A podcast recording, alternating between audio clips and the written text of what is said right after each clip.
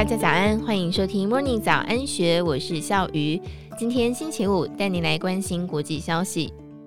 现代的关税战已经爆发，中俄两国试图建立互补的工业与能源联盟，要独立于美国领导的西方经济秩序之外。现在只能够期盼俄国在乌克兰的军事挫败，能够给俄中带来反思的空间。英国在十八世纪要居成为主要的殖民帝国，并且在十九世纪发展成工业强国。但是，真正让英国成为全球经济领导者，则是其将工业能力移植到殖民地，以掌控成本优势。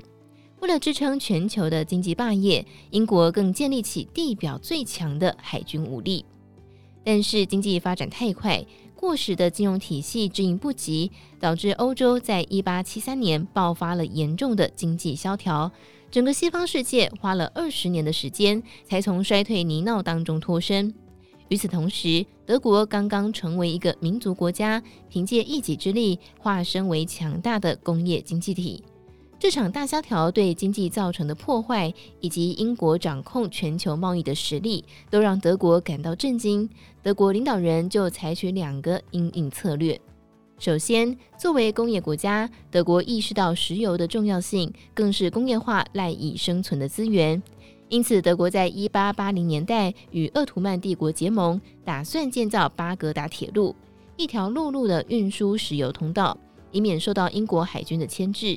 巴格达铁路的争议性极大，甚至有人归咎其为一次大战爆发的原因。最后花了数十年的时间才完成。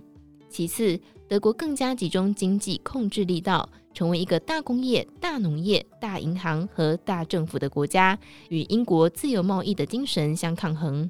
随着英国、德国两大经济强权的紧张关系升温。一八八零年代中期爆发了关税战，更是在一九一四年爆发真枪实弹的战争，一次世界大战。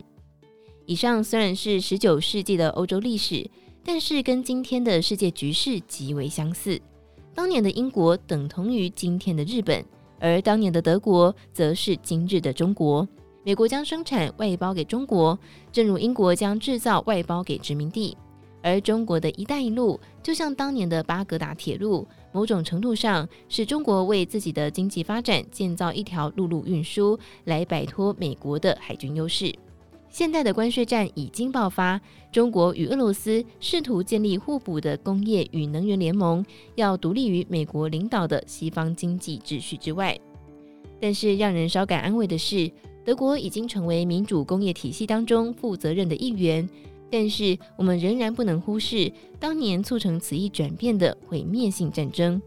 现在，我们只能够期盼俄罗斯在乌克兰的军事挫败，能够给俄国、中国带来反思的空间。